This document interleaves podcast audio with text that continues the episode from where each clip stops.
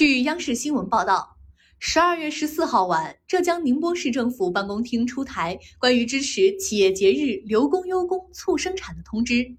通过出台稳定生产、留工稳岗、暖心行动、加强服务等系列政策，鼓励和支持企业春节期间留工优工促生产。通知中说，各区县在落实疫情防控要求基础上，要依托工会。对春节期间不停工不停产的重点项目、重点工程、重点企业一线员工开展走访慰问，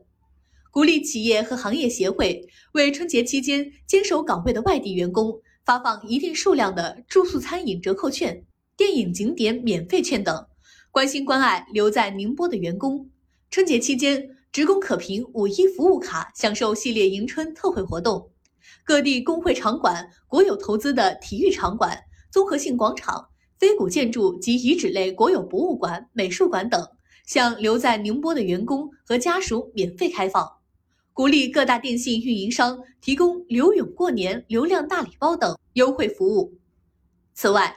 宁波市政府鼓励春节期间生产的企业采取发放留岗红包、保障住宿、改善就餐环境等措施，提高员工春节期间坚守岗位积极性。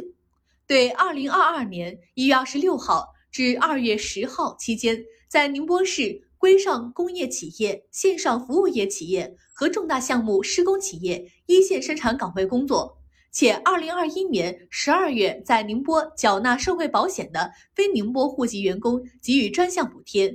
补贴标准为每人每天一百元，每人最高不超过五百元。